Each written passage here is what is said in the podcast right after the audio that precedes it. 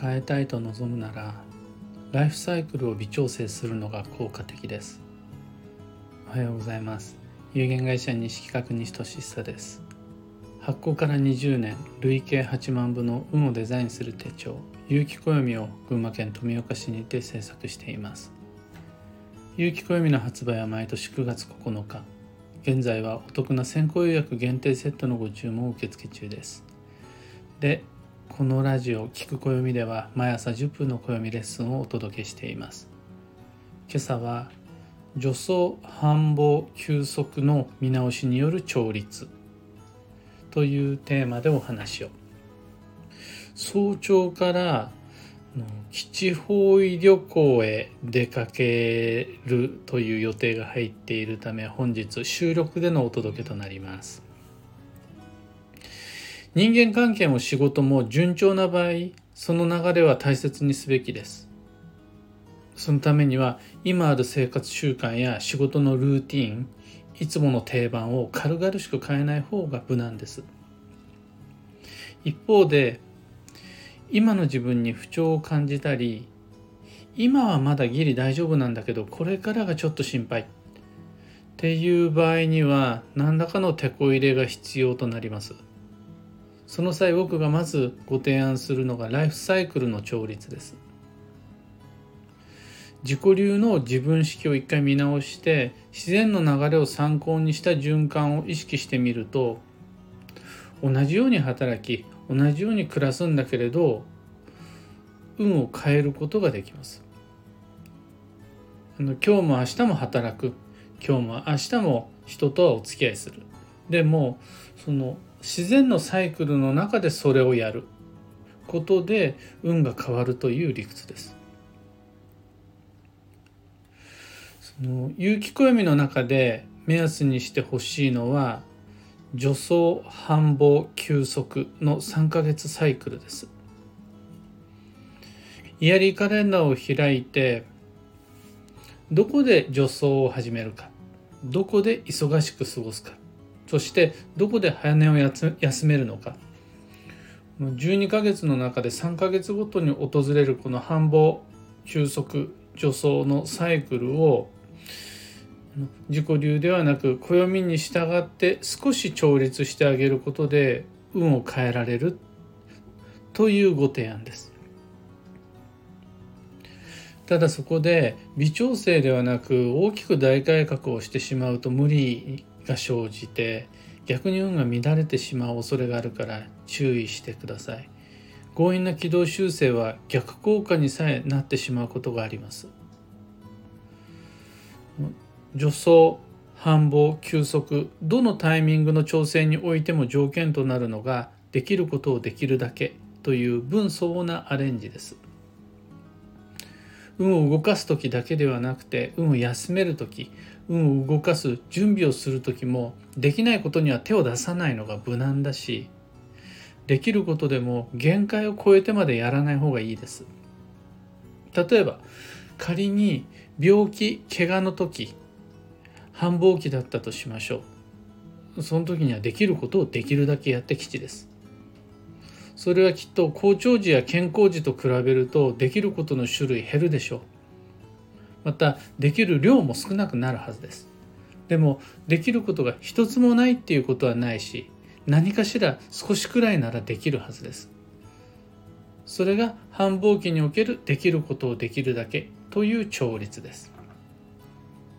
忙しくする気になったら忙しくするんじゃなくて暦の中での繁忙期を目安にして自分のできる範囲内で忙しくしていく。これでライフサイクルが調律され運を変えることにつながっていきます。逆のパターンで例えるとまだ自分は余力があって元気もう一声頑張れるとしても休息期にはちゃんと補給養生すべきです。本来であるならば自分のフィーリングでいけばもうちょっと頑張るんでしょう。いつも頑張ってきたんでしょう。でもそこで運を変えたいと望むならばライフサイクルを変えてきて休息期にはいつもより補給養生を優先させる。ただしそこではもう何にもしちゃダメ。何一つ頑張っちゃダメ。というわけではない。ここはご理解いただけるでしょうか。あくまでできることをできるだけ無理に自分を制御してしまうのではなくていつもより少し補給養生を優先してあげることができたら一日でもお休みを増やすことができたらほんの少しだけ自分の心にゆとりを与えられてあげられたらそれで休息というライフサイクルの調整が OK できてるということになります。まあ、そんな風にして運を変えたいならば自分のサイクルを変えてきち。です。そのためには休むべきタイミングを調整したり頑張りどころでほんの少しいつもよりも頑張るようにしたり。その気になるのを待つんじゃなくて暦の流れの中での助走のサイクルに合わせて再び再始動始めていったり。それをできることだけできる範囲内でやっていく。そんな風にして自分の状態に合わせて柔軟にアレンジしながら助走反復休息のサイクルを見直すことができるとライフサイクルが以前と少し変わってきます。少なくともこれまでの自己流だった時とは異なるリズムになるはずなんです。それで運が変わります。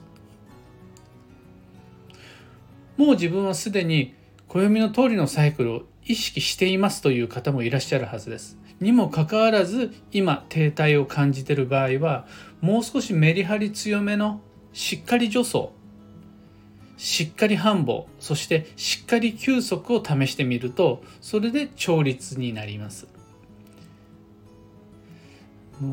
繰り返しますが今交際も仕事もお金も健康もマイペースに順調に進んでるという場合せっかくのそのサイクルをその流れを何かしらのことで乱してしまうのはちょっとリスクがあります。そこは自分の運を信じて今日と同じように明日も働き明日も付き合っていきましょう。一方でなんかしっくりこないんだよなと。また何かしらのトラブルが最近続くな人間関係がうまくいかないなと停滞を感じた時には自分の能力を何とかしようとするんじゃなくてまた高額な開運商材に手を出すのでもなくて自分のライフサイクルをちょっと見直してみる。自分自身はそんな簡単には変わらないけれど助走繁忙休息のメリハリを少しだけ調整してみる。これは比較的簡単にできるはずです。あのできることをできるだけのという条件でいくならばそこまではハードル高くないはずです。というわけでまず最初に取り組むべき運の調律方法としてライフサイクルの見直し助走繁忙休息のメリハリをご提案お勧めします。とまあ今朝のお話はそんなところです。2つ告知にお付き合いください。まず有機暦先行予約限定セットに関して。2023年8月の8日までご注文を承ります。先行予約とは有機暦と卓上カレンダーのこの2つのセットをお得に購入することができる機会です。お得というのは値段が安い値段がお得というだけではなくてそれ以外にも様々な特典メリットがあるからついつい押し付けがましくしつこいんですが先行予約のセットをおすすめしちゃいます。興味のある方はお申し込み窓口であるとかその先行予約限定セットの詳細内容説明など書いてあるブログのリンクを放送内容欄に貼り付けておきます。次に2つ目のお知らせが各地での暦のお話し会に関して講座でも講演会でもなくカフェで同じテーブルを囲みながらお茶飲みながらお話ができたらいいなと思ってます。もしも今ハートの中に気になる好奇心とか不安とか運に対する疑問とかあるならばそれ小脇に抱えてぜひご参加ください。現在確定しているのがもう間もなく6月の22日木曜日16時。仙台でのお話会がこれがスタート。皮切りですね。今日天気予報を調べてみたら雨の予報。曇りのち雨の予報だったんですが予定通り仙台行きますのでぜひの今のギリギリなんなら当日まででも、うん、お申し込みお待ちしています。その次が7月の3日月曜日に宇都宮に行きます。7月の11日には船橋。9月の20日水曜日には大阪。10月17日火曜日松本。10月31日火曜日大宮。と各地でお話し会予定していますのでご都合合う方はぜひご検討ください。こちらも詳細は放送内容欄に貼り付けておきますさて今日という一日は2023年6月の20日火曜日年月日3つの番が同じ配置で揃う特別な一日365日の中では3回しかやってこないうちの2回目が今日です。運気強まるだけでなく方位の作用も通常より強まって基地方位は大基地方位に強方位は大強方位にそれぞれ格上げ格下げされていきます。きっと基地方位を目指す方多いはずです。良き旅となりますように。また基地方位旅行だけがのこの特別な日の過ごし方ではないです。その与えられた仕事を果たすことで運が動くっていうことちゃんとありますしいや自分は他にもいろいろやりたいことがあるんだけど子育てがあって介護があって他のことができないんですっていう状況がその人にとってあるならばそれこそがご自身にとっての今やることで運が動く課題になります。自分の居場所で自分のできることができればそのちゃんと運は動くのが今日のような年月日の番が重なるタイミングです。そんな今日の幸運のレシピは大葉。旬の和ハーブが吉。ってなったら夏のハーブといったらやっぱり大葉。もちろんバジルでもいいんですがあのまあバジルでもいいんですがじゃないですね。バジルや大葉おすすめです。さらに今日のキーワードは世間外との連絡を、ま、待つ。外との連絡を持つ。その心は信頼できる相手の情報以外に振り回されないように注意が必要です。例えばそれが尊敬するいつものお手本先生であるとかあとはあのもう昔なじみの親友とかの話であるならば話は別なんですがちょっと小耳に挟んだお話であるとかあとはテレビやネットラジオからちらり聞こえてきた話をそのまんま真に受けてしまうのは注意が必要です。少なくとも新聞やテレビ雑誌がそのまま真実を語るとは限らないです。ぶっちゃけトークはできないし言えないことの方が多いのが報道だったりします。そうするとテレビなんか信じられないって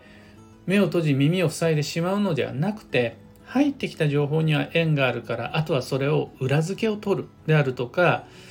あの